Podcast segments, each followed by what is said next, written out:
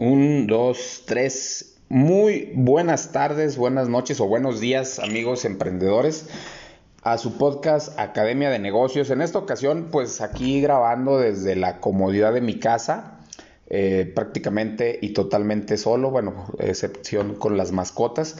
Pero bueno, para hacer nuestro primer episodio, eh, estoy yo solo y quiero compartir con ustedes un tema que se me hace ahorita muy padre para que sea el tema del, primer episodio, que va a ser el tema del ahorro y cómo utilizar ese ahorro para el emprendimiento, cómo, cómo hacer el no, no, caigamos a una a un cliché sobre que necesitas tener dinero para emprender. Eso no es cierto, yo no creo eso, la verdad, yo no creo que tengas que tener dinero para emprender. Lo que yo sí creo es que emprender Este, emprender es tomar la decisión de hacer algo. En una ocasión yo mencioné el, emprendimiento, mi, definición es como cuando arde. Yo no sé si viene de, esto de, de, prender, prender la lumbre, pero para mí el emprendimiento es, es emprender, es empezar a arder algo que a ti te apasiona es dar ese primer paso para hacer algo que te apasiona, cuando la llama empieza a arder y empieza a extenderse, ¿no? Para mí eso es el emprendimiento. Y no necesitas dinero, no necesitas dinero para emprender. Tú puedes emprender, claro, bueno, depende del proyecto que tú quieras hacer. Eh, emprender es el primer paso, ya sea buscar inversores, hacer ventas o, en este caso del que vamos a hablar, hacer un pequeño ahorro, cómo utilizar el ahorro. Voy a estar tratando de, hacer, cuando sea yo solo, posteriormente quiero, quiero traer invitados emprendedores, empresarios, gente de negocios que nos den tips, que nos den eh, sus conocimientos, sus experiencias. Pero bueno, cuando esté yo solo voy a tratar de hacer temas que igual y anden de moda claro, temas sobre emprendimiento, liderazgo, educación financiera, educación emocional, que estén de moda en redes sociales o temas polémicos, ¿no? Bueno, ahorita por ahí hay, varios, varios eh, coaches financieros, empresarios, etcétera, y que hablan mucho sobre el ahorro y la gran mentira del ahorro y que el ahorro sí, que el ahorro no. Entonces creo que hay muchos libros de educación financiera que pueden ustedes leer. Yo en lo personal el libro que de educación financiera personal que a mí me cambió la vida pues es este famoso libro de Padre rico, Padre pobre, ¿no? A mí este libro me cambia la vida desde que lo desde que lo leí. No es por nada, pero ese libro lo leí en un día. Lo empecé a leer y ya no, ya no pude terminar de leerlo más que para levantarme, ir al baño y hacer más café. Ese libro lo leí en un día, me encantó desde que lo empecé a leer, la historia como la platica este señor Robert Kiyosaki, a mí me encantó, no era el típico libro de... de de una literatura aburrida, tediosa, técnica.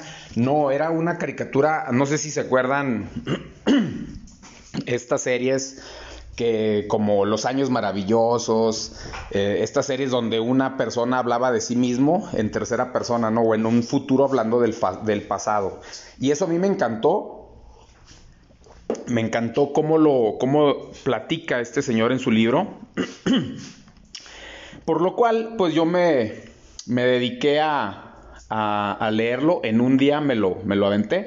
Y algo de las cosas que menciona mucho en ese libro pues es el, famoso eh, ahorro. Entonces ya en, una, en un podcast posterior hablaremos sobre las, las cuatro huchas que así, o cuatro alcancías, que así lo dice, lo explica el señor Robert Kiyosaki en alguno de sus, de sus videos después. Pero, este, el ahorro como, como lo menciona en este caso y como se mencionan en otros gurús y otros coaches y otros empresarios y emprendedores, no nos vamos a perder.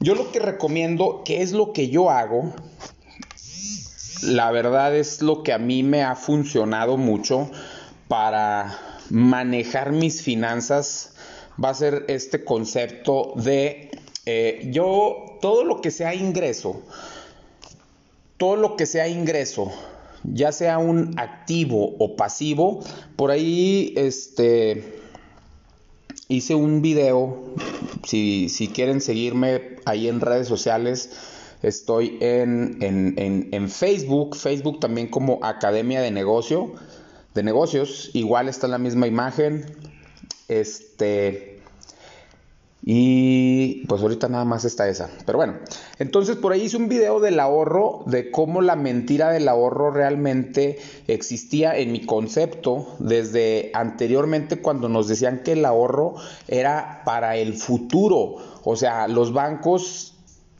es que este es un tema así como que hablo del banco y me, me conecto al, a los bancos, al sistema fraccionario del 10%, al cómo funciona el, banco a través de la deuda y me, pierdo, me pierdo, discúlpenme, me pierdo. Pero bueno, el ahorro anteriormente era eso, ¿no? Como que ahorra y, y ese dinero el banco te daba muy poco porcentaje de ganancia, o sea, para ti era una nada anualmente cuando el banco hacía miles y millones con, con tu ahorro, porque no nomás era tu ahorro, era el ahorro de, la, de toda la gente. Entonces, el ahorro ese era el concepto anterior. Si se acuerdan o pregunten, anteriormente los bancos hasta te daban regalitos ahí por porque te porque, porque tenían tu dinero, ¿no? Porque manejaban tus cuentas. El ahorro ya no, ya no es así, el ahorro ya no, o sea, ya debemos de aprender nosotros a invertir y a jugar con nuestro dinero, no en los bancos, porque si no los bancos son los que siguen haciendo billete con tu ahorro. Entonces, para no perderme, porque me disculpan si, me pierdo mucho, ¿qué es a lo que quiero llegar? Cuando ustedes tengan un, un eh, todo lo que sea ingreso, todo lo que sea ingreso, ya sea que lo quieran juntar todo, sumar y posteriormente lo que casi todo mundo se recomienda en este tipo de, de para emprender es que el 10% de tu ingreso o de tu cantidad la separes, ¿sí? O sea, es lo que dice Robert Kiyosaki de págate a ti mismo.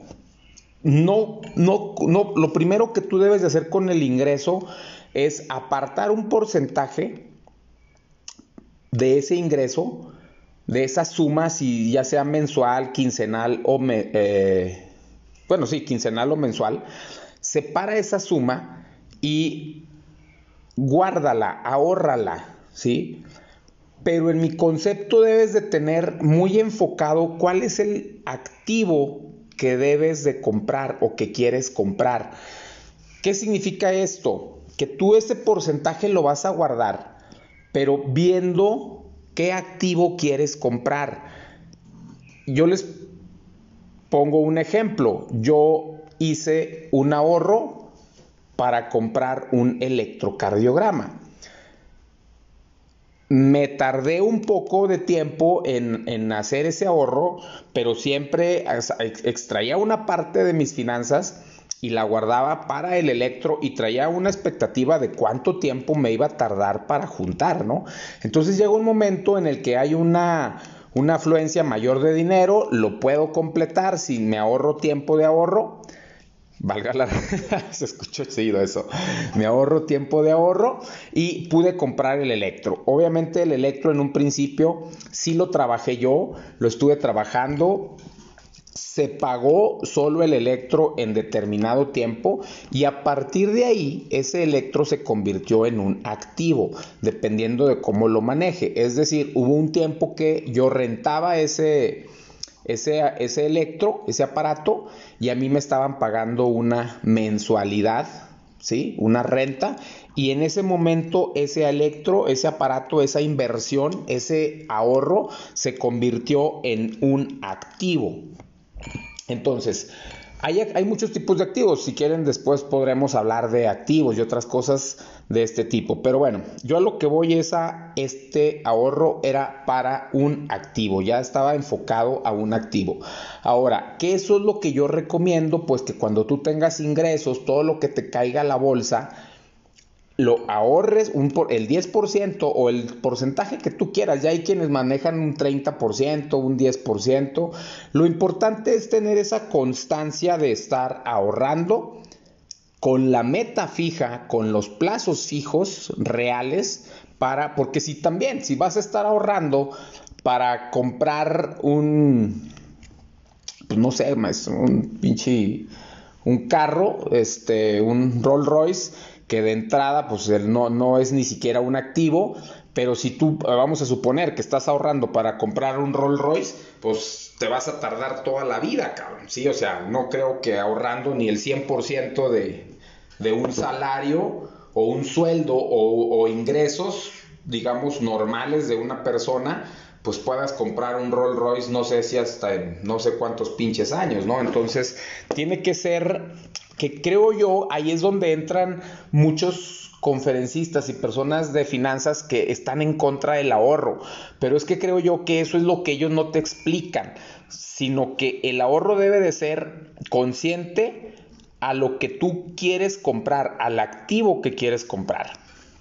Entonces, yo insisto, me regreso a lo que yo hago, yo lo que tengo es eso de que todos mis ingresos, saco un porcentaje. Estoy hablando también para emprendedores, ¿eh? estoy hablando para gente como yo que estamos iniciando o que ya, ya empezamos, ya iniciamos, que no, no, porque luego hay que los miles y las cuentas millonarias, no, yo estoy, yo, yo me estoy dirigiendo precisamente a personas emprendedoras, a networkers que estamos iniciando o estamos comenzando con nuestra empresa, nuestro emprendimiento, nuestro proyecto.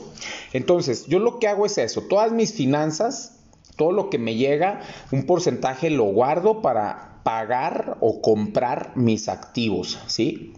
Ahora bien, porque luego viene la, pregunta, y, o sea, ¿y cómo manejo mi finanza? No o sea, sí saco el 10%, pero ¿cómo le hago para sobrevivir o cómo, le, cómo vivo? Yo lo que les recomiendo hacer, porque es lo que yo hago y es lo que me funciona, es que eh, o sea, ya, ya, ya, ya, tienen su, dinero, se caran, se, separan, separan el porcentaje para sus activos, ¿sí? Para comprar sus activos. Obviamente hay que hacer, ahora sí, ya vienen los pagos, no sé, luz, agua. Eh, hay, yo conozco gente que tiene el internet este de megacable con 700 pesos. De, entrada a mí megacable me, me repatea porque siempre me han dado un muy mal servicio. Pero bueno, tenemos que tener internet por, por las actividades, etcétera. Entonces, yo lo que hice es que pregunté en Megacable con una persona ahí que, que me dio buena información y, me fui al paquete más bajo, me fui al, o sea, disminuí mis gastos no necesarios. Yo no necesitaba el paquete, no, no veo tele. La verdad es que yo nomás veo YouTube de pues videos de emprendimiento, todo este tema. A veces sí alguna película, alguna serie, pero pues ya está todo en, en, páginas de internet. Entonces yo veo, tele no veo. Y eh, teléfono, pues prácticamente uso el puro celular. Entonces me fui al paquete más básico y, disminuí un gran gasto innecesario que yo tenía. Bueno, ¿qué es lo que hago ahora sí? Pues hay pagos, ¿no? Los que no se pueden zafar. Luz, agua, internet, eh, no sé qué más sea de que no te puedes zafar, pero bueno, pues cada quien sus... O sea, que no te puedes zafar, ¿eh? No, este, el la suscripción a vanidades y la chingada y cosas de esas, ¿no? Pero bueno, entonces, ya una vez que sacaste el porcentaje para tu pago o compra de activos, ya una vez que hiciste esos pagos que no te puedes zafar, ahora sí, yo lo que hago es que de lo que me queda, del dinero que queda, lo divido entre los días del mes. ¿Sí? O entre los días del siguiente ingreso, ¿sí? Ojo, si es un ingreso, eh, puede llegar o puede no llegar, ¿sí? Si ya es un activo o un sueldo, ok, ya sabes que si ese sueldo llega o que ese activo te va a llegar sí que sí. Pero si no, ojo con la división de los tiempos. Yo estoy hablando para cuando ya tienes tú una certeza, digamos, de activos que tienes o digamos de un ingreso que sabes que te va a llegar. Ahora, no tiene que, o sea, si tú eres un emprendedor de 15 años y a ti te dan tus papás por semana pues 50 pesos, bueno, ya sabes que tú a la semana tienes 50 pesos. Si tú estás en un trabajando en un salario con un sueldo y ya sabes que tu sueldo llega, ok, haz lo que tienes que hacer con tu sueldo, lo que acabamos de hacer, y divides. Ahora, no significa que tengas que gastarte lo que te queda de dinero, lo que te quedó, que te lo tengas que gastar a huevo en esos días que estás dividiendo. O sea, si no gastas, qué mejor.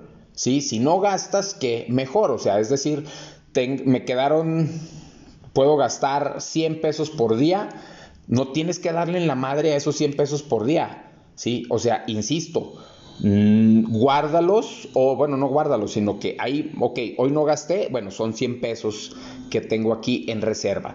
Hoy, mañana, hoy, hoy me gasté 50, bueno, ya tengo 150. Y al final, o cuando ya llegue el siguiente ingreso, ¿sí? Tú ya vas a decir, ok, mira, de los días que yo debí de haber gastado o que yo podía haber gastado, esto junté aparte 300 pesos, ¿no? Entonces, eso mételo otra vez, o ya sea a tu compra de activos o a eh, pagos. Eh, pago sorpresa, ¿no? O sea, lo dejas ahí como, eso, es el tema de las, de las alcancías, pero eso lo puedes dejar como en pagos sorpresas, ¿no? De que, chin, no contabas tú con que este, iba a caer una pinche pandemia de la chingada y no sé qué tanto y andas corto de gastos, ok, de ahí puedes sacar.